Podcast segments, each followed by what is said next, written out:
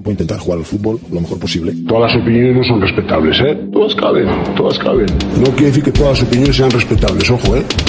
Como se suele decir, no. Lo que es respetable es el derecho a opinar. Que yo, sobre los procesos de crecimiento de las mariposas en Camerún, puedo tener opinión, pero no tengo ni puñetera idea, ¿eh? Bienvenidos a Paliques de Fútbol. Muy buenas y bienvenidos a un nuevo episodio de Paliques de Fútbol. En el día de, hoy traigo. Era algo que quería hacer. Tenía hace mucho tiempo que tenía ganas de grabar con, con personas relacionadas al fútbol. Ya saben que he traído jugadores, entrenadores, delegados, directivos, entrenadores de porteros. He traído hasta niños de 8 años. Y sí es verdad que dentro de las personas que quería traer, me falta traer un presidente estoy a ver si cuadro con alguno decente, que no sea que, que no sea un expresidiario ni cosa de eso. Eh, pero sí, también quería grabar con, con las personas que ven quizás el fútbol más, más cercano que otro, que otro, que otros sectores. Hablamos de familiares, de padres, en este caso tengo a, a los padres de un jugador. Y bueno, vamos a ver qué, cómo, cómo le sale cómo, cómo sale la entrevista, cómo salen a las preguntas que les voy a hacer y a ver qué me tienen preparado para, para el final. Los dejo que se, presenten, que se presenten, bienvenidos y bueno, tomen la iniciativa, digan quiénes son, no hace falta que digan padre de quién, pero bueno, son padres. Bueno, mi nombre es Carlos, yo soy padre de un jugador de fútbol, en este caso él decidió ser portero y y bueno, pues apoyarle en todo lo que se pueda, estar siempre con él, intentando darle lo mejor, eh, lo que es futbolísticamente hablando, de aportarle, pues, primero que nada al transporte, llevarlo a todos sitios, a entrenar, a jugar, etcétera, etcétera.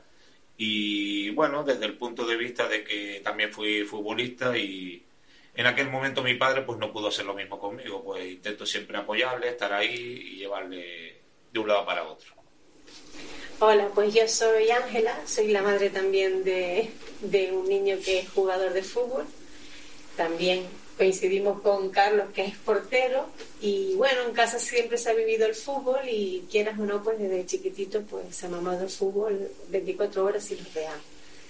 Y bueno, lo mismo que dice Carlos, nuestro, creo que nuestro papel como padres es intentarlo llevar por el buen camino, pero no solo en el deporte, sino en la vida en sí lo que pasa es que al estar en este mundo del fútbol tan complicado, pues le intentamos apoyar en todo lo que podamos y en los bajones o en las subidas, pues saberlo bajar o saberlo subir, porque es lo que creo que tenemos que hacer con los hijos en este caso.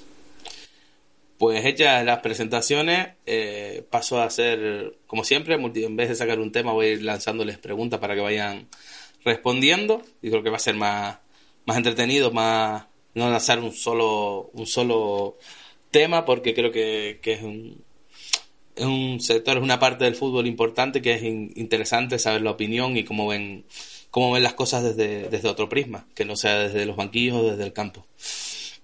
Como primera pregunta, mm, me gustaría saber cómo ven ustedes o cómo, cómo entienden ustedes el deporte, en este caso el fútbol, en la vida de un futbolista, que, cómo afecta el, el deporte, cómo el fútbol en este caso, qué significa para, para el chico y cómo lo ven, cómo lo viven los ustedes los padres desde fuera, los familiares, en, empezando desde muy abajo.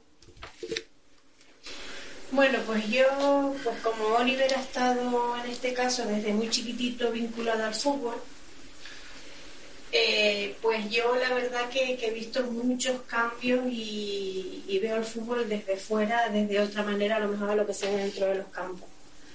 Eh, no sé, desde pequeño pues intentas que, haga deporte, que es la primera, la primera visión cuando metes a un niño en un campo de fútbol, para que haga deporte, para que esté con más niños, para que se relacione, para que conozca un deporte y demás. Pero sí es verdad que a medida que van pasando los años, pues te van cambiando las perspectivas y, te van cambiando las formas de ver el fútbol. Al principio es una diversión, cuando están en categorías medias, pues ya empieza un poco la rivalidad, muchas veces insana, pero bueno, hay rivalidad. Y cuando llegan ya a categorías pues superiores, pues la cosa se vuelve más competitiva y más difícil. Bueno, yo creo que lo primordial desde que empiezan en, en las categorías inferiores, en fútbol base, es fomentarles el trabajo de equipo, el compañerismo, el que se integren en un grupo y todos intenten eh, conseguir en este caso la victoria, o por lo menos que el equipo juegue bien, que esos padres salgan contentos, que el entrenador no se vaya cabreado a casa porque no le han hecho ni puto caso en todo lo que él intenta transmitir. Y creo que esos son los valores principales porque eh, hablo por mi experiencia, pues a mí me ayudó bastante a luego desarrollar unos valores que aparte eh, te dan en tu casa, tus padres, tus familiares, etcétera. Y esto apoyado con lo que es la educación luego en clase de los profesores que por suerte tuve, pues eh, te ayudan a formar una personalidad y una forma de ser que posiblemente si no hubiera tenido el fútbol en mis inicios, pues no, no tendría la misma forma de ser, mi carácter sería otro seguramente, y nunca se sabe por qué derrotero me hubiera llevado, me hubiera llevado la vida. Pues sí, la verdad que, que, bueno, han nombrado varias cosas que son muy importantes, que sobre todo cuando empieza un, niño en, en, fútbol, hablamos de fútbol porque es lo que, bueno, al final cada uno habla de lo que entiende. Yo me encantaría poder hablar de baloncesto, pero como dice la intro del programa, no tengo ni cojonera idea. podría hablar, podría hablar mucho sin decir nada. Eh, creo que es fundamental eso que dice, los valores que se forman en, un campo de fútbol, porque vienen, tienen que venir apoyados desde casa. Mm, a un, niño, por eso es tan importante encontrar buenos formadores, para evitar eh, que esos valores que se puedan dar o no, porque en el mejor de los casos vienen, hay valores que vienen dados de casa y del colegio o de clase, pero se pierden en el, sobre todo es una pena que en fútbol 8 se pierdan por, competir, por querer ganar, por querer ganar, como siempre digo, la, la, copita que no sirve absolutamente para nada. Y en uno de los podcasts ahí más atrás hablé con un chico que me hablaba de su evolución en el fútbol. Y una de las cosas que destacaba es que en Alevín estuvo un buen año y lo recuerda porque fue campeón. O sea, y eso no significa que haya sido un buen año. Entonces, hay mucha gente que lo focaliza a eso y es muy importante lo que, lo que ustedes han dicho, en el sentido de que, que lo importante es que, que, se creen unos valores, que se apoyen los valores que tienen en casa, porque, como dije antes, en, el, en, en, el, en los buenos casos eh, vienen dados de casa, pero ¿qué pasa cuando en casa no hay esos valores y llegan al, llegan al fútbol y no se les aplica esos valores tampoco? Pues al final esos chicos están carentes. Tampoco podemos descargar toda la responsabilidad a a los formadores, a los entrenadores, porque al final estamos, en el mejor de los casos, seis horas a la semana con ellos. O sea, hay cosas que se tienen que hacer en casa, pero bueno, es una ayuda. Los que me conocen saben que siempre me presto a echar una mano, sea la categoría que sea, para, para, para lo que pueda ayudar a, las familias, para, para, para ir en el camino correcto, sobre todo en la formación y en la educación y en los valores pero sí es verdad que a veces me ha sido inviable y lo he contado, en, por no repetirme, lo he contado en, en, varias ocasiones aquí con chicos que muchas veces con padres separados, otros con padres que quieren competir, otras veces con padres que quieren, que no entienden que, que los niños tienen que jugar todo y curiosamente lo nombré en un, en un episodio que hay veces padres que sus hijos son están menos entrenados, tienen menos condiciones en un inicio y se quejan de que o, te, o te alaban porque le das los mismos minutos a todos los niños para que mejoren y le dedicas el mismo tiempo, pero cuando, a la vez cuando ese niño ya empieza a destacar ya se olvida de dónde viene y a lo que quiere es que, porque es que perdimos el partido porque hiciste este cambio.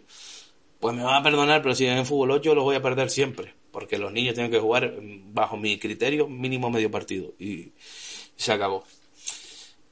¿Qué es lo más que les ha llamado a ustedes la, la atención, y vamos a hablar de, de fútbol 8, eh, para bien o para mal, que es lo más que les ha resultado, por, por, decir algo escandaloso, ya sea grada, ya sea campo, ya sea club, ya sea lo que sea, y que es lo, lo mejor, lo más, los buenos valores o lo que más les ha, llamado, la atención positivamente. Bueno, a mí cuando hablo de por experiencia propia, lo que tuve que vivir en un campo, que un padre entró al, al campo a llamarle la atención porque su hijo eh, que yo en ese momento no sabía que era su hijo, era precisamente era el entrenador, pues entró a llamarle y a recriminar a un niño porque había hecho un penalti, como si los jugadores de primera división no pudieran cometer errores y hacer un penalti. Yo estaba en la grada y le grité que se fuese de ahí, que no era manera de reprender al niño. Y luego los padres me decían, es que, es que es el padre. No, pero es que es el entrenador. Y no solo está reprendiendo a ese niño, está reprendiendo al resto del equipo. Y lo está viendo el equipo contrario, lo están viendo todos los padres que están en la grada. Ese para mí fue de los momentos más desagradables que tuve que vivir en un campo, en, en este caso en fútbol 8. Bueno, yo en mi caso, todo lo que vivimos en fútbol 8, además, además lo recuerdo con bastante cariño porque sinceramente me lo pasé muy bien. Eran niños pequeñajos y yo qué sé, lo veo uno de otra manera. Pero sí es verdad que, que la base de, que lleguen a ser buenas personas, buenos compañeros, buenos rivales, eh, está en la base.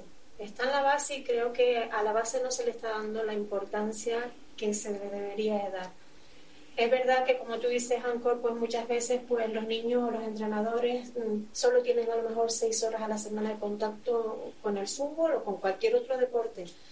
Pero sí es verdad que si esas seis horas están bien trabajadas y sobre todo los entrenadores tienen el apoyo de los padres, es lo mismo que la educación con los profesores. Tú la educación la tienes que llevar en tu casa y tanto en los deportes como en, los colegios tiene que ser una continuidad de todos esos valores. Creo que en la base se debería trabajar mucho esto para que cuando lleguen a, más grandes pues entiendan de lo que se trata. Esa es mi forma de ver el, fútbol en este caso. Yo creo que, perdona que te apunte otro detalle, eh, teniendo en cuenta, cada vez se tiene más en cuenta que antes, eh, por suerte, para los niños que vienen ahora, las generaciones que vienen detrás de las nuestras, eh, fútbol 8 es puramente formación y debe tomarse como tal. Los niños deben de jugar lo más posible porque todos los padres pagan su cuota, todos los niños deben de jugar y creo que ya lo he comentado más de una ocasión, no solo prima el ganar, sino que los niños salgan contentos del campo y que tengan ganas de volver el lunes o el martes a entrenar y a verse juntos. Es muy bonito cuando ves que meten un gol y a lo mejor han, han perdido 10 a 1, pero ese uno se unen todos, se abrazan en el centro del campo y ese momentillo no se lo quita a nadie. Y a los padres tampoco. Creo que eso es lo importante de la formación. Que el día de mañana pueden llegar a ser grandes jugadores jugar en equipos importantes. O no. Pero esos valores que se adquieren no se pierden en el resto de la vida.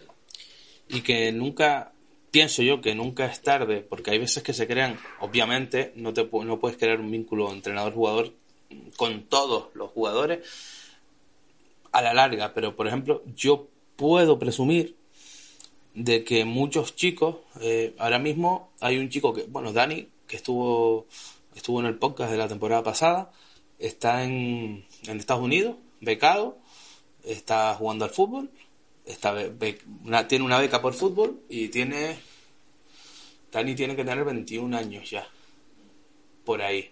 Eh, ha estado conmigo, lo, lo empecé a entrenar, bueno, realmente nunca lo entrené y lo hablamos en el día del podcast, porque tenía seis años y yo siempre lo subía.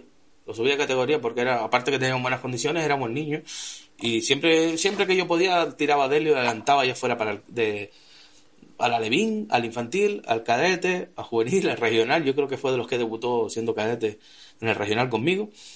Y el chico cada X tiempo me escribe. Me escribe, me cuenta cómo está, cómo no está, cómo le va. Obviamente no hablamos toda la semana, pero me escribe. Y hoy por hoy puedo decir que está trabajando conmigo en el club que estoy ahora, de preparador físico, llevando la parte física, un jugador que tuve de la primera camada que entrené. Tiene 25 años ahora. El, el productor del podcast es otro jugador mío, que bueno, eh, tiene también creo que 25 años. Este lo entrené más tarde, lo empecé a entrenar en juveniles. Y está viviendo en Inglaterra y se puede decir que ya, bueno, ya, es un amigo, porque ya es un amigo, tenemos una relación de amigos, siempre seré yo el que manda, porque para eso me, chupé los años que le tuve que entrenar, y él lo sabe, pero fuera de broma, o sea, creas vínculos con los chicos. Eh, y hablarás más o menos, pero siempre tendrás un recuerdo. Y eso se tiene que, eso tiene que primar por encima de todo. O sea, eh, que tú no te veas, pero que te veas en un campo y te puedas parar, hablar y como si pues vamos a comer y hablamos comiendo, creo que echamos de lado eso, esa, esa labor humana que tienen los formadores. Y esa labor humana que tienen los formadores tiene mucho que ver, y lo estoy reconduciendo ahí, para la importancia que para mí tiene que cuando que un alevín no lo coja, siempre pongo mi ejemplo, y se lo tomen a mal los panaderos, que el panadero es el pan yo me pongo a hacer pan y no lo hago, porque no sé. Entonces, lo que no puedes poner es, como muchos equipos, eh, a un jugador de regional para darle 100 euros más al mes, lo pones a entrenar el Benjamín. Que tendrá sus conocimientos, no tendrá sus conocimientos, pero no tiene la formación, no tiene título. O al padre de un niño porque te sale más barato ponerlo a entrenar. Que a lo mejor los valores sí se los da, o no, dependiendo pero y a lo mejor tiene condiciones para entrenar, pero no no no no tiene las nociones básicas. Yo soy hijo de entrenador y empecé a entrenar sin título y Dios mío cuando miro atrás, porque sí los valores se los daba, pero pero cometí muchas burradas que a día de hoy no las hago ni loco y que me la dio la formación. Entonces, yo no sé cómo lo ven ustedes porque eh, sí que lo he preguntado a algunos padres y yo les pregunto a ustedes, eh, pongamos que la cuota del club sea la inscripción más 15, 20 euros. Si a ustedes viene alguien del club y le dice, miren, para poder tener un entrenador titulado, con unos conocimientos, con tal, la cuota en vez de 20 van a ser 30, pero les vamos a garantizar que va a venir un entrenador profesional, lo más profesional que pueda hacer, pero que tenga su titulación y que, que vaya en la línea que el club debe ir. La formación, que trate a los niños bien, que tenga su psicología, que tenga tal. Yo creo y ahora responderán ustedes y darán su punto de vista, que salvo, y, creo que estoy casi seguro, que las personas que digan que no, son las de los niños que más destacan. El que hace goles, sobre todo el que hace goles, porque a mí mismo hace goles igual, no, no necesito que lo entrene nadie especializado. No sé cómo lo ven ustedes. Si, si a ustedes llegara alguien y les propusiera, les, hiciera esa propuesta, ¿cómo la verían? saber su punto de vista. Bueno, como comenté antes, yo en cuestión de lo que es tanto desde la base a categorías mm, juveniles, que es la que estoy ahora en este momento, pienso que, que todo es un conjunto. El entrenador y el grupo técnico que lleve a ese grupo de niños tiene que tener formación sobre todo. Formación porque tú puedes inculcarle muchos valores, pero es que es valores que también tienes que aplicarlos en el deporte sea fútbol, sea tenis, sea baloncesto, sea lo que sea.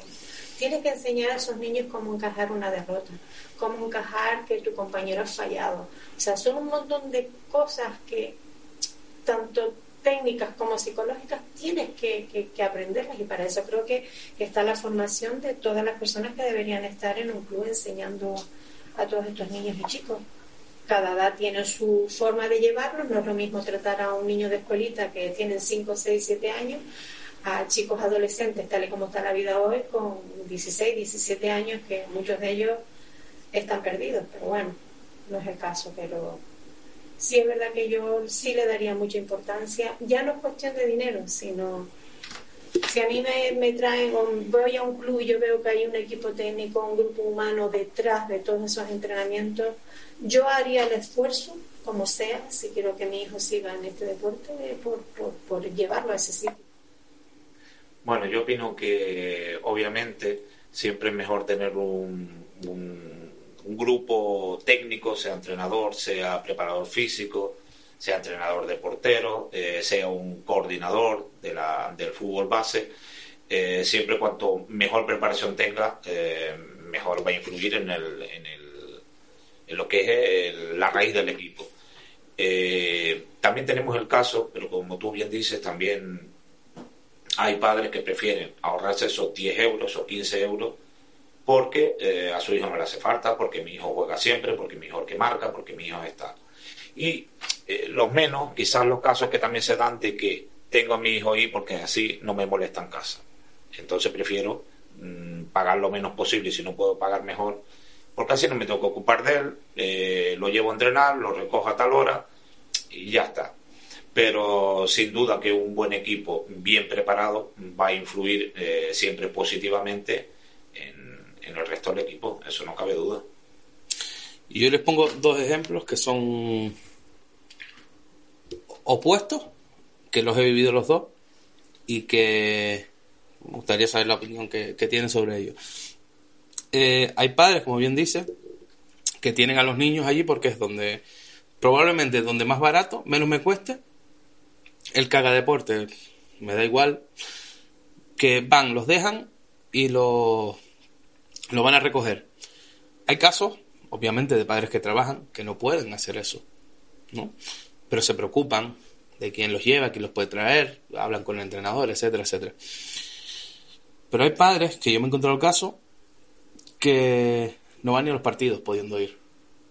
Eh, eh, yo, yo me he dado caso, yo he tenido casos de niños alevines, aun teniendo el riesgo que es meter en menores eh, en tu coche sin ser un tutor, sin tener un papel, llevarlos corriendo el riesgo que como tengas un accidente tienes un problema serio. Hay, yo conozco muchos entrenadores que no, no llevan pibes menores de edad en el coche, porque tiene un accidente, tienen un problema.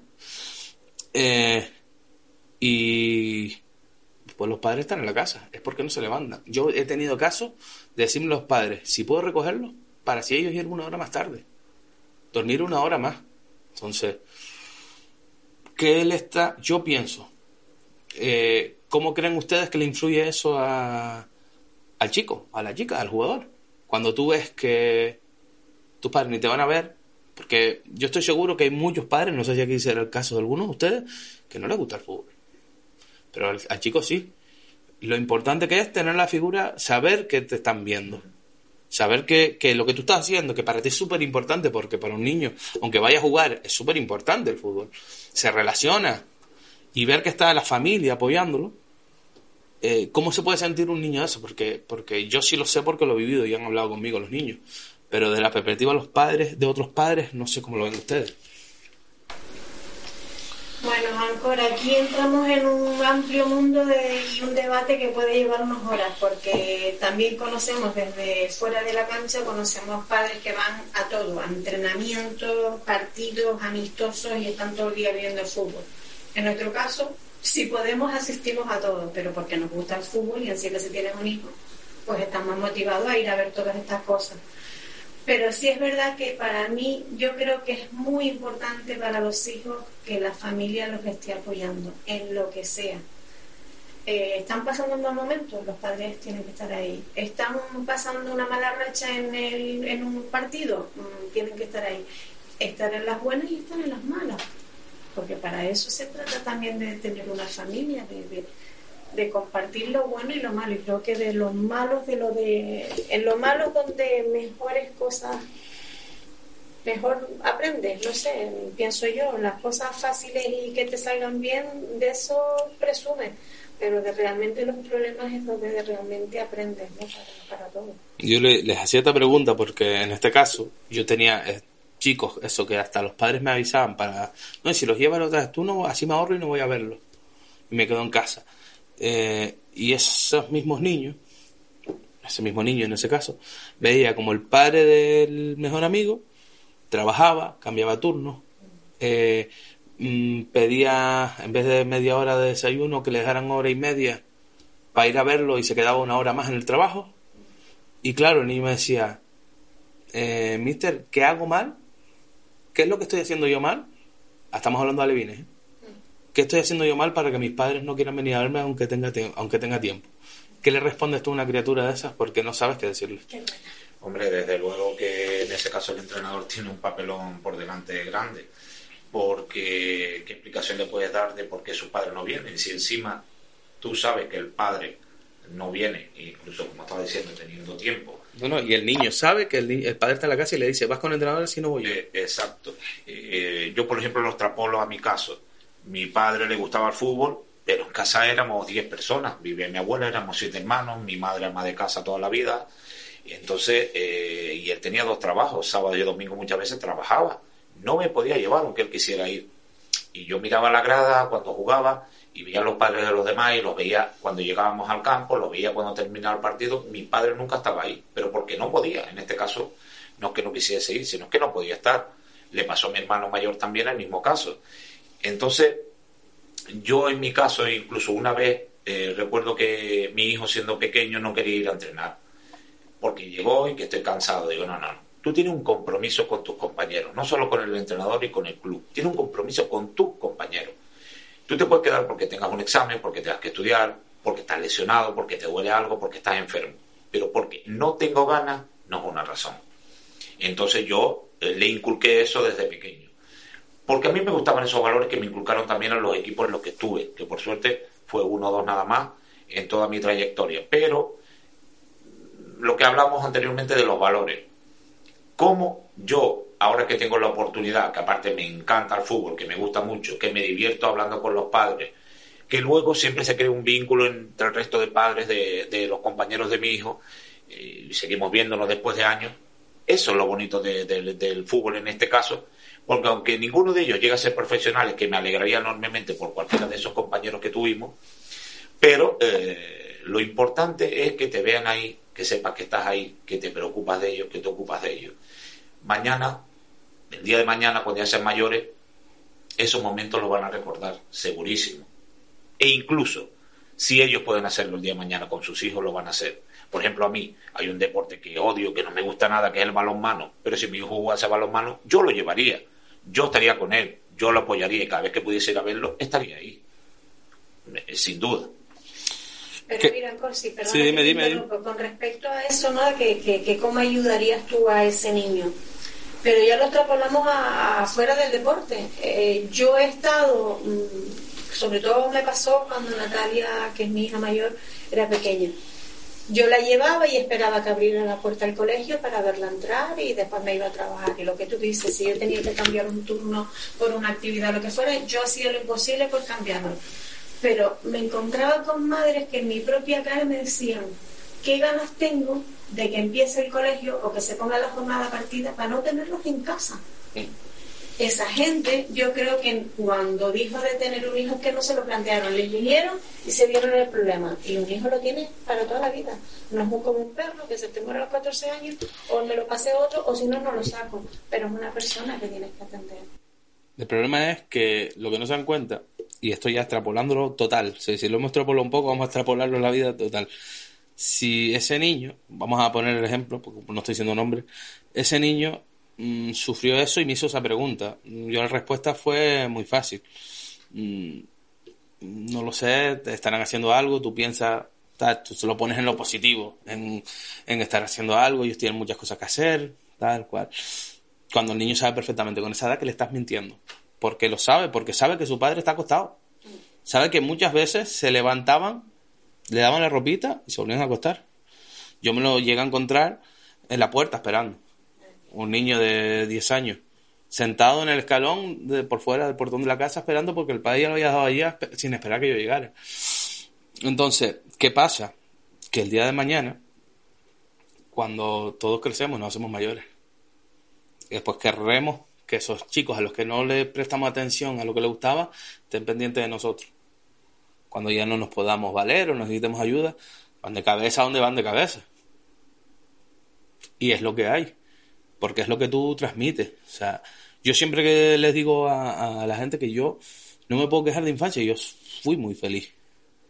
Sin pedir, yo no era de pedir, yo no era de exigir, yo no era, yo era feliz con una pelota. Eh, mi padre me llevaba yo tenía ropa, eh, tenía mis tenis paredes, para el que no se recuerde, tenis paredes que duraban, que lo mismo ibas al colegio, que ibas a jugar a fútbol, que ibas a la plaza. Eh, mis padres me llevaban a entrenar, me llevaban tal. Yo no pedía más. Eh, tengo un buen recuerdo de mi infancia. Tengo recuerdo que mis padres, como podrán tener sus hijos, de, que ustedes hicieron todo lo posible para que ellos, con unas normas, con unos deberes, que siempre lo nombro, que los por desgracia, cada generación que viene tiene más derechos y menos deberes, y ese es el principal problema de todo lo que ocurre. No tienen deber de hacer nada. O sea, tienen el derecho a que les compren tenis, que les compren. Yo he escuchado conversaciones de pibes, es que de esos tenis solo tengo tres modelos. Tres modelos de esos tenis. Pues yo, tenía, uno para uno para los domingos, para la vueltita, uno para romper los rotos para jugar y los de ir a clase. Y me parecerían muchos ya. Entonces, yo creo que, bueno, son problemas que van más allá de todo. Van, es un problema generacional y lo que comentabas antes. Mm, gente que viene los chiquillos y no saben que, que que tener un hijo es una hipoteca toda la vida. Sí, una Es lo que hay, sí, sí. es lo que hay. Es Y pierdes hasta privacidad y pierdes tu tiempo y pierdes independencia, pero es ley de vida, o sea, no es más. Y si no, no lo tenido. Yo sé que es fácil decirlo, pero, pero hay que apellugar. Antes se apellugaba, antes no... Yo, comentabas antes que eran 10 hermanos, pues tu padre tenía que trabajar de sol a sol y los días que hicieran falta para mantener. ¿A él le gustaría? No. A él seguramente le gustaría ir a verte, o ir a ver a tu hermano, pero tenía que tirar. Ahora no, ahora es comodidad. Ahora es comodidad. Me lo tienes que tener ahí, me lo tienes que educar, me lo tienes que... Y tiene, tiene que jugar, y si es bueno tiene que jugar, y el malo no tiene que jugar. Pero bueno. Como ejemplo, eh, bueno, y ustedes me conocen porque me conocen ya de un par de añitos, yo recuerdo un caso que a mí me, me hizo, fue el, el último caso que me hizo estar un tiempo sin entrenar base. Porque fue un, para mí fue un palo, aunque puede parecer una tontería, pero iba acorde a lo que, lo voy a enlazar con algo que comentamos antes. Ese padre que entró para recriminar a un hijo que había hecho un penalti, o un niño que, aunque fuera el padre.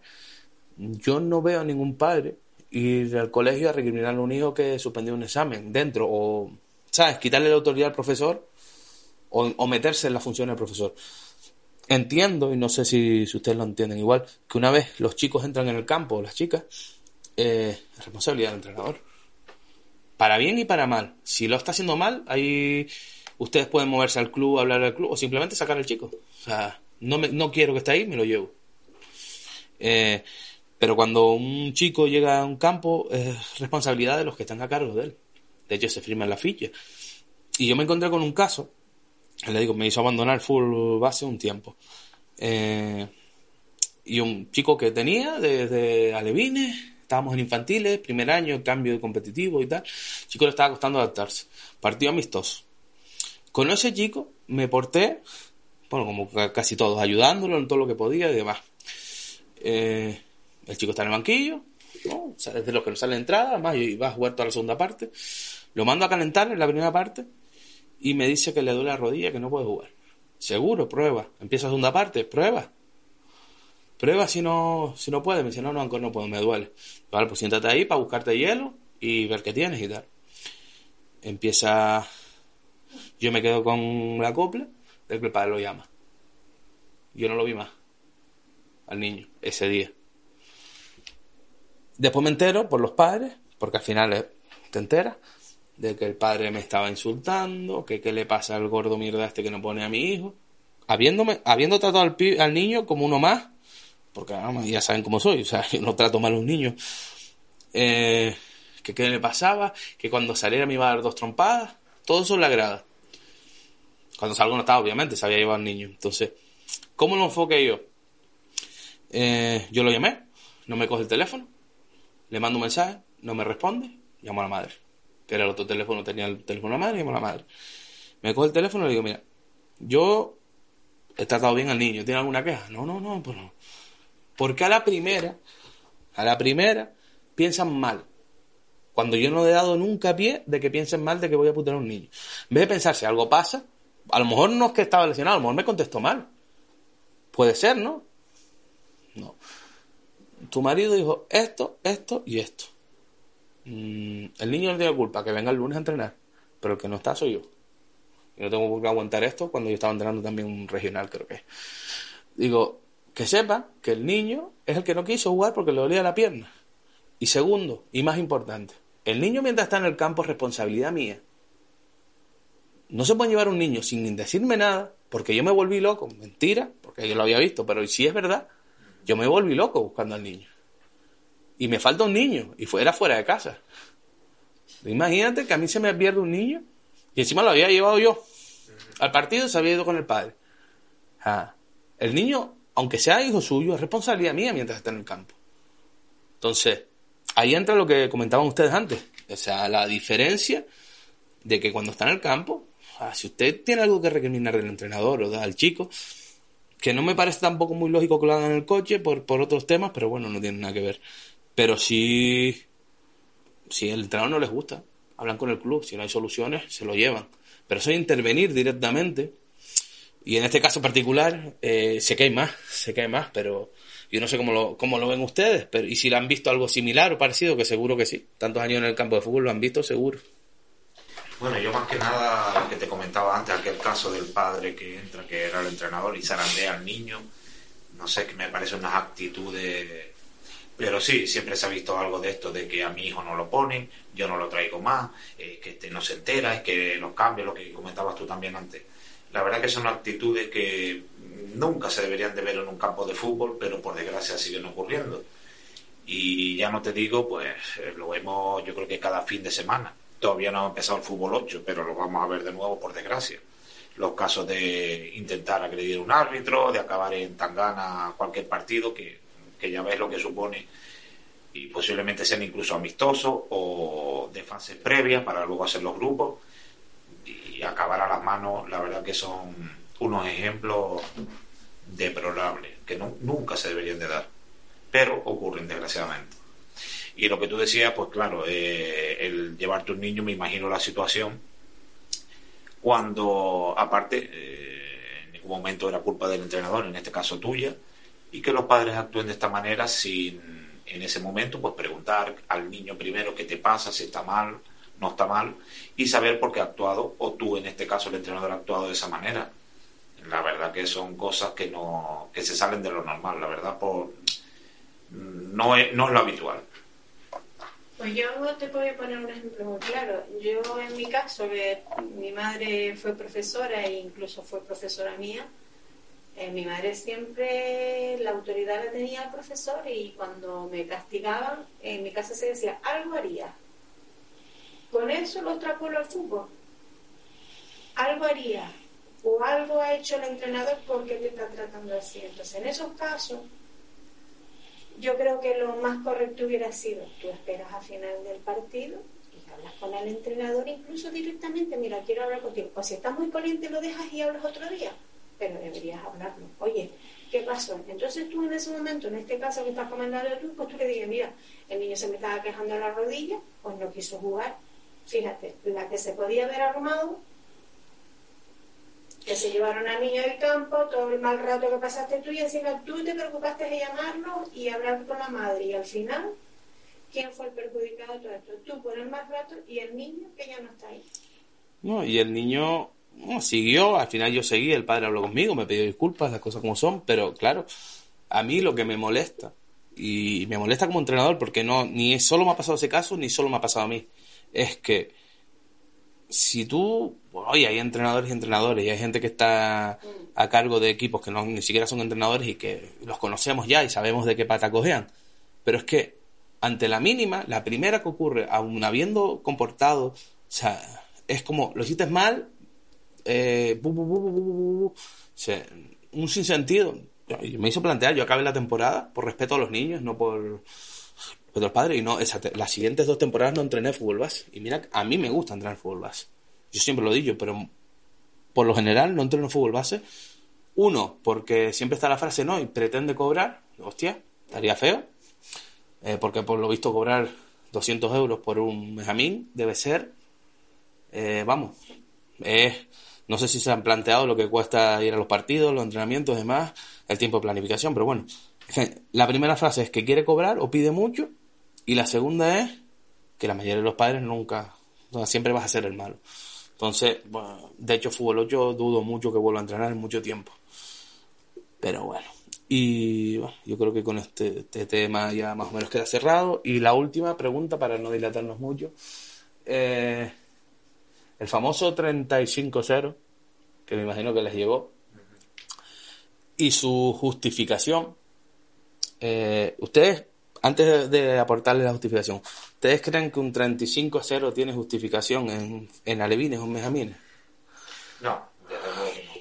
Eh, en este caso sé que era, conozco el caso porque fue filial de un equipo, un equipo puntero de la isla, o el máximo representante que tenemos, y desde luego eso se puede variar de muchas formas. Primero, eh, creo que fue uno de los años por este tema de la pandemia que no se hizo fase previa para equiparar un poco los equipos que no, no se enfrenten niños de primer año con niños de segundo año que seguramente son selecciones que se hacen. Entonces, ahí tiene que entrar también lo que es la, el criterio del entrenador, de poner un poco a los que menos juegan, de no ir a cebarte a hacer goles porque sí, porque ese equipo que recibió los 35 goles, ¿cómo le levantan la moral y cómo le dice entrenamos el martes? El martes estaría el entrenador solo y dos padres querían a, ver qué pasó. Eh, la verdad que no se deben de dar esos casos, no se debe dar en absoluto. Y yo no sé si ese entrenador que ganó 35-0 se fue más contento ese día por haber metido 35, que no, no, no, no, no creo que te lleve a nada. Me gustaría saber dónde está ese entrenador ahora mismo y dónde están esos niños, que ojalá progresen y lleguen a ser profesionales, porque eh, a qué no le gusta tener un Messi, un Cristiano Ronaldo, un Iker Casillas, a qué no le gusta. Pero eh, muchas veces lo que es el trabajo y lo que es el, el sufrimiento del día a día no te llega, no llegas a ser jugador de primera división porque son muy contados los que llegan. Pero seguramente esos niños que recibieron los 35 goles no irían a entrenar la semana siguiente o con qué ganas iban a ir. Eso es lo que hay que plantearse. Y no creo que sea un ejemplo para, para el fútbol base, que siempre hablamos desde el punto de vista de que es formación pura y dura. Pues yo opino lo mismo. Yo creo que debería Ahí estaría la labor del entrenador, incluso hasta la del árbitro, que esos goles ni deberían de subir al marcador para empezar. Y enseñar a esos niños que, bueno, que se ven superiores y no sé, es para mí es un abasamiento que tienen esos niños contra sus rivales. No debería ser así. La justificación que se dio fue, además, fue hace tres meses, cuatro meses, no fue más. La que estoy hablando yo fue hace muy poco. Eh, fue la temporada hasta que acabó. Y la justificación que se dio desde el club es que no se pudo hacer nada para evitar eso porque eran muy superiores. A, mí, que soy entrenador, me vas a contar que no se puede hacer nada. No, sí se puede porque, perdona que te interrumpa, eh, nosotros tuvimos un caso eh, de mi hijo, jugando él, donde al descanso ya iba 9 a 0. ¿Qué hizo el entrenador? empezamos toda la jugada, llegábamos al área, no se meten más goles, volvemos atrás, empezamos desde el portero. O sea, siempre formas de no humillar, al contrario las hay, porque había niños en el otro equipo que era la primera vez que saltaban al campo de fútbol. Entonces me parece, me parece humillante eh, terminar un partido así. Es más, sé, sé que en ese partido, porque lo sé, que los niños cuando metían el gol cogían la pelota. Imagínate. Entonces, yo para terminar con este tema, eh, yo como entrenador primero, si soy entrenador del que está metiendo los goles, no se pasa, no se llegan esos goles, y menos una categoría de formación, porque si ya estamos hablando de un cadete que necesita los goles porque a lo mejor los necesitas para el ascenso, bueno, pues ya... Es diferente. Pero creo, y lo hablé, lo, lo he hablado incluso en una tertulia, lo hablamos, primero que la hay formas, no sé cuáles, pero si yo me pongo, yo me senté en una tertulia con cinco personas más de fútbol y sacamos un par de opciones que se pueden hacer en estos casos, como desde que hay una diferencia de más de cinco goles ya no hay más tanteo. Por ejemplo, si el partido va 5-0, se queda 5-0. Si va 6-1, se queda 6-1. Eh, se sigue jugando. Se, sigue jugando. los niños juegan, pero ya los goles no cuentan. Exacto. Cuando se llega a un cierto marcador, o sea, ahí la federación puede hacer algo. El tanteo, siete goles de diferencia, lo que sea, que haya un tope para todo. Así evita eso. Segundo, si yo soy entrenador de ese equipo que está goleando, haré mil cambios, mil cambios, me quedaré con uno menos, haré cualquier cosa para equilibrar eso. Y tercero, si yo soy entrenador del otro, bueno, si yo soy el árbitro, mm, hablo cuando quedan 20 minutos, le digo, haga los cambios ya porque voy a pitar al final del partido. Por ejemplo. No voy a dejar que me saquen unos niños. Yo como árbitro, después que me sancionen, si quiero. El colegio que me sancione. Si me sanciona el colegio por eso, vamos, es para, para, vamos. Y por último, si yo soy entrenador del equipo que está recibiendo esa goleada, al descanso me voy. Al descanso me voy. Yo no permito que a los niños se los humille así. Entonces, es un cúmulo de casos. O sea, argumento de eso que no había forma de parar, que habían ido a jugar con benjamines, lo que ustedes quieran. Eso es, eh, y lo dije y lo siento, porque creo que el entrenador que Mm, a lo mejor me merece más respeto el que cuando utilizo esta palabra eso es de psicópata. Hacer eso con niños es de psicópata. Y si tú ves que los niños van a coger la pelota, cambio. O sea, hay mil formas de, pero claro, depende de la idea del club, de la filosofía del club, del entrenador y de los valores. Y a lo mejor es donde falla todo. Pero si yo estoy en ese campo, incluso creo que si estoy en la grada tampoco se pasa eso. Creo que si estoy en la grada y si alguno de los niños es familiar o cercano a mí, lo saco y se quedan jugando solo. Es mi conclusión. Bueno, yo creo que bastante les he robado el tiempo ya. Si tienen alguna pregunta que hacerme, algo que se les ocurra, algún compromiso que me quieran meter como los metí yo hoy en el atraco este, lo que quieran, lo respondo todo. Bueno, pues yo te preguntaría, Ancor, de todo el tiempo que llevas entrenando, da igual el equipo que hayas entrenado, ¿qué es lo que te ha enseñado para la vida cotidiana? El problema es que yo. Mi vida es el fútbol. Hablando mal y pronto. Yo. Yo creo que yo me mandas a medir una distancia y te digo que mido un campo y medio, por ejemplo. Entonces, a mí el fútbol, lo he dicho muchas veces, a mí el fútbol me ha dado amigos. El fútbol me ha dado lecciones, muchísimas. A mí el fútbol, junto con los valores de mi familia, obviamente, me ha enseñado a ser compañero, me ha enseñado a saber ser suplente, me ha enseñado a saber que en la vida no te puedes rendir a la primera de cambio porque no juegues. Yo solo me he ido de un equipo porque no jugaba y fue por una falta de falta de respeto al entrenador. Yo he estado en equipos donde yo he pasado, por ejemplo, en cadete, de no jugar absolutamente nada, cadete primer año, a debutar en cadete segundo año en el regional. O sea, a mí me ha enseñado a no rendirme. A mí me ha enseñado que rara vez las individuales, individualidades están por encima del grupo. Y eso es lo que intento transmitir. He aprendido que en el fútbol, como en la vida, no todo el que te sonríe, no todo el que te pasa de la mano por encima, es tu amigo o quiere tu bien. O sea, el fútbol me lo ha enseñado todo, eh, me ha quitado muchas cosas, eh, incluido la salud, mi rodilla, pero siempre, eh, lo comentábamos antes, mm, vienen cosas malas, pasas un mal fin de semana, una noche mala, pero ya el, lunes estás otra vez queriendo mm, seguir trabajando, formando, compitiendo. Yo no tengo problema por formar, no tengo problema por competir, no tengo problema por nada. A mí me gusta el fútbol. Yo siempre digo que si a mí me dejaran, que no se permite legalmente, entrenaría un equipo de base de fútbol 8 y un equipo de competición, porque me gustan las dos cosas y me veo con fuerza para ello y con siempre que pudiera cuadrarlo. Tengo ambiciones en el fútbol, por supuesto. Si pudiera vivir del fútbol, y cuando digo vivir del fútbol, lo he dicho muchas veces, no es ser multimillonario, ojalá, ¿no? Todos aspiramos a eso, pero vivir del fútbol es que el fútbol sea reconocido como una profesión y que tú puedas estar en un equipo donde ganes salario mínimo, un poquito más y te puedas dedicar a eso. Va a ser complicado, es complicado, pero bueno, pero bueno, al final uno tiene que tener metas en la vida.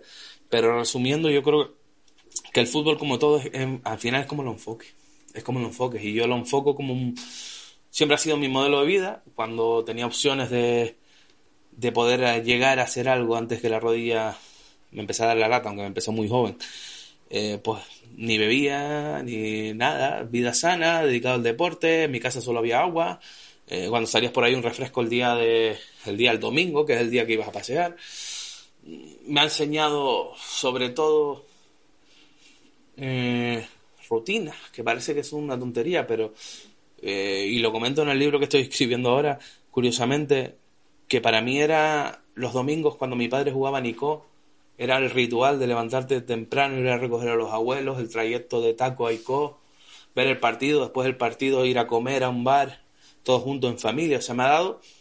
Siempre he vivido el fútbol como una unión. Por eso me choca tanto cuando veo equipos que van cada uno por su lado, que se les permita a los jugadores ir por libre. Yo siempre lo he dicho, mi, de fútbol me ha dado muchos amigos, me ha, dado, muchas puñaladas, más de las que querría. Me ha quitado salud mental y me ha quitado salud física, pero me ha dado, eh, me ha dado una forma de vivir y un modelo de vida que mientras tenga fuerza no pienso abandonar. No pienso abandonar porque me gusta lo que hago. Hay malas decisiones. En el último podcast el último episodio que grabé solo, hablé de la importancia de elegir bien, que no todo es el dinero y no todo es el proyecto que te vendan, sino valorar y saber dónde te metes. Por suerte creo que aprendí, vamos a ver desde aquí unos años, y, y poco más que no es poco. Poco más que no es poco. Yo creo que el fútbol es una forma de vida y hay que saberla llevar. Y que si la aplicas a la vida, mm, por lo menos el fútbol que yo conocí, te ayuda a dormir tranquilo por las noches y, y a irte tranquilo a la cama sabiendo que, hiciste lo que pudiste por la gente que, que tienes cerca. Yo te haría una pregunta, quitando por supuesto al Tenerife, que está el máximo exponente que tenemos, que tiene una base, que tiene una cantera y que trabaja porque tiene un equipo en, en categoría profesional. Eh, ¿Tú ves viable que algún otro equipo eh, trabaje de forma ordenada, de forma consciente y con la intención de tener el día de mañana un equipo, eh, por lo menos en segunda vez, algún equipo que tenga también la, no solo los medios económicos, por supuesto, y tenga una base, sino que tenga una directiva, uno elegido para esto del fútbol porque tienen que tener mucha paciencia, que tengan la capacidad de quitar tiempo de su familia, de su trabajo, como para hacer un proyecto así a largo plazo y tan ilusiona- ilusionante como ese. Yo te puedo decir que hace ocho años, puede ser, más o menos, ocho, ya el tiempo se me va, porque me voy haciendo mayor, pero por ahí, eh, intenté hacer algo, hombre, a lo mejor es muy ambicioso, pero, pero creo que el concepto era el, adecuado para poder conseguir eso que tú estás comentando. El problema es que queremos estar arriba sin poner los cimientos y se van a caer todo lo que se, se cimienta, todo lo que se quiera construir así se va a caer. Lo hemos visto, el Pájara, el San Isidro un par de veces, el Ralejo en su día, equipos que han estado en tercera usando, optando a subir la segunda B antigua, que ahora es segunda Real Federación Española o primera, hay dos, crearon dos categorías, un escalón más complicado todavía para llegar. Hay dos categorías donde había una. Eh, se podría hacer, habría que haber un, ah, tendrías que tener unas instalaciones que te cedan un ayuntamiento, uno- unas instalaciones buenas donde puedas disponer de ellas y no tengas que compartir equipo. Eh, tenemos, tenemos que tener claro que tú no puedes subsistir sin ser un club grande. En este caso hablamos aquí de tenemos Tenerife, Las Palmas. No puedes subsistir si tú lo que te cimientas es pensando en el primer equipo.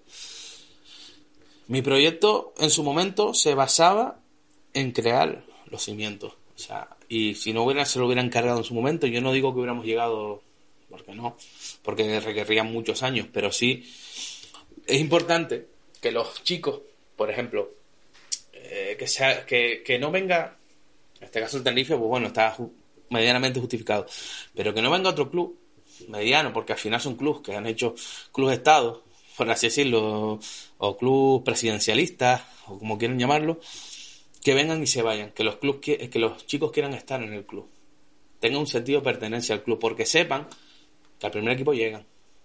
Ya está en tercera, está en preferente, está en primera. Yo creo, esa es la base de mi proyecto, que la, la gente, los jugadores, los padres entiendan que el primer equipo va a estar para los pibes. Yo quizás me pasé ambicioso y no quería fichar a nadie en el primer equipo. Simplemente que todo viniera tipo modelo Atleti Bilbao, más o menos, que solo vascos, aunque pueden fichar. Mi proyecto iba un poco más allá, tampoco era ambicioso llegar a la primera división, pero sí crear que al no fichar nadie, los chicos que salen de juveniles tienen que ir al primer equipo. Si tú vas, según la base va creciendo en calidad, si los chicos se mantienen, cuando tú llegues a, al regional, a lo mejor están preferente y tienes opciones de meterte en, tercera. Y a lo mejor estás en tercera y tienes opciones de, meterte en la siguiente categoría. Y a lo mejor viene un equipo, Tenerife, un equipo de fuera, y te dice, "Ño, aquel jugador es interesante porque lo has formado con buenos formadores, se lo lleva. Pero ¿y lo que te deja? Para infraestructura. El dinero que te entra es la única forma, invertirlo abajo. Los equipos se equivocan, desde mi punto de vista, que puedo estar equivocado. Los equipos cogen dinero e invierten arriba. Te traen a tres tíos que hacen 20 goles, a un portero que fue el mejor de la liga la temporada pasada, tienes al portero juvenil que es un porterazo, y a él le pusiste un tope. Ya ni te llega el dinero, eso te sale un año malo. Lo vimos, el Tenerife que bajó de primera, hizo un equipazo y bajó segunda vez.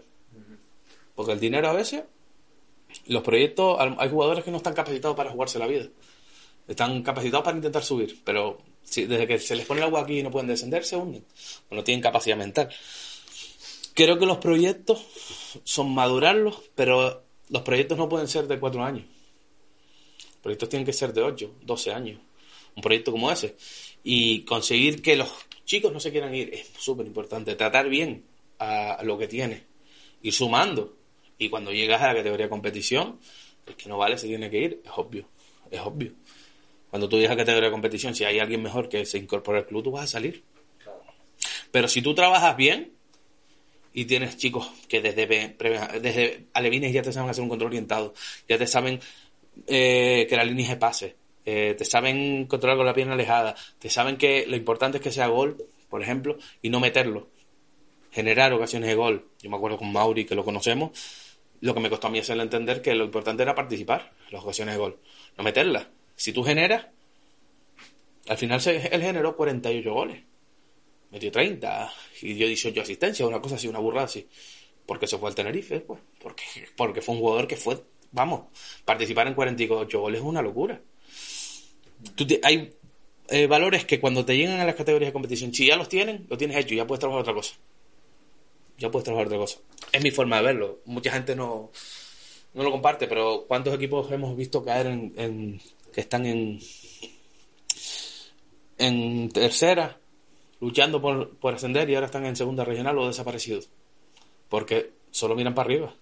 Y aquí cerca tengo va- varios. Varios equipos que han caído. O nos ponemos a pensar ahora en el fútbol de tercera división de hace 20 años, más o menos. ¿Cuántos equipos siguen en tercera de eso? ¿Te acuerdas de ese norte? Codense, Ralejo, Orotava. Ahora, ¿quiénes son los equipos punteros del sur? Santa Úrsula, que ni se oía. Eh, todos caen, todos caen. Si tú no trabajas la base, es fundamental. Es la única forma que yo entiendo. Habrá más. Habrá un jeque que te venga y te ponga pasta y sobrevive. Pero aquí, local, no fomentamos lo que tenemos fuera. No, lo que tenemos aquí lo traemos de fuera. Y me voy al Tenerife y con esto cierro. Todos los años, 12, jugo- 12 14 jugadores. Que no salen jugadores aquí, pues lógico. ¿Cómo van a salir si tú traes, el, di- el director deportivo te, sale, te trae 14 jugadores? ¿Cómo van a jugarlos aquí? 14 más los 10 que se te quedan son 24. Imposible. Después salen 5 minutos, corre, ay, no lo hizo bien, fuera, cedido, no vale. Pero son puntos de vista. Yo no trabajaba full- en- a nivel profesional, a lo mejor estoy hablando sin saber. Pero no creo que un equipo se sostenga. Las Palmas, que, que ha sacado mil veces más jugadores que nosotros, tuvo su época de que no tenían jugadores canarios. Billy Sandwich, eh, Walter Pico, Turu Flores, todos esos que conocemos, hubo unas Palmas, por eso cayó Las Palmas como cayó. Volvió a segunda vez, estuvo segunda vez, creció con jugadores canarios, cuando vio dinero, fichó de fuera, cayó. El problema de cimentarte en el dinero es ese. Si tú fomentas la, la cantera, te sale un Pedri, pega un pelotazo, encima empieza a romperla, romperla, romperla, dinero, dinero, dinero. Inviértelo donde lo tienes que invertir. No, sin duda. Ejemplos tenemos varios, eh, más que conocida la cantera del Lezama y últimamente la del Villarreal, que ha trabajado muy, muy bien y tiene un título europeo y está consolidado en primera. Eso muchos equipos no lo pueden decir. Hay jugadores de la base y lógicamente luego te tienes que proveer de algunos jugadores, pues, en este caso extranjeros, y puedes buscar algo que te eh, mejore el equipo. Hay un club en Barcelona, hay un club en Barcelona que no es muy conocido a nivel que es el Cornellá. El Cornellá trabaja de una forma brutal de- dentro de que hablo de cinco años, seis años atrás. Dentro de que sus A y sus B son buenísimos, sus ellos eh, creen en la cantidad. Tienen un montón de equipos, tienen hasta D, que son chicos, ponen a los del primer equipo o a los del juvenil a entrenarlos, son alcancías, los niños meten el dinero, están en el Cornellá con su ropita, con tal, pero los A y B son equipos punteros y cuando llegan a cadete, Barcelona y Español, y, subsiste, su trabajo de cantera es brutal. Después lo absorbe Barcelona Madrid, que los tienen, Barcelona y Español, que los tienen ojeados, ¡pam! Los cogen. Son formas de trabajar, son formas de trabajar. Pero la cantera es la base y nos estamos olvidando de que el, el- el pelotazo de la Liga Española eh, llegó ahora 15 años. Se cae, ¿eh? Ya, nos quedan, ya no nos quedan casi cracks en España. Se están yendo todos fuera, de Inglaterra, Italia. Eso, la vida son ciclos. Si no cuidas la base, volvemos a hacer la liga pobrecita que... Y bueno, yo creo que con esto respondido. el atraco está hecho. Y nada, muchas gracias por venir chicos, por aceptar estar aquí. Un placer. Un placer. Y nada. Muchas gracias. Lo de siempre, espero que, que les haya sido dinámico, entretenido, que hayan pasado un buen rato viéndole el fútbol desde otro punto de vista. Y nada, tienen nuestras redes sociales, Facebook, eh, Twitter, el Twitter se hizo el otro día yo ni me enteré, pero ahí está, para dejar cualquier comentario, cualquier pregunta, cualquier sugerencia de invitado. Y recordar que la, la productora del jefe es Stay the Record, que tiene una página web y que ahí que pueden ver todo lo, todo lo que abarca, ya sea edición y producción de podcast, música, creación de podcast musicales, crea- creación de temas, de música, todo está ahí y, y nada chicos, espero que les haya gustado, un abrazo y nos vemos en el próximo episodio. Chao.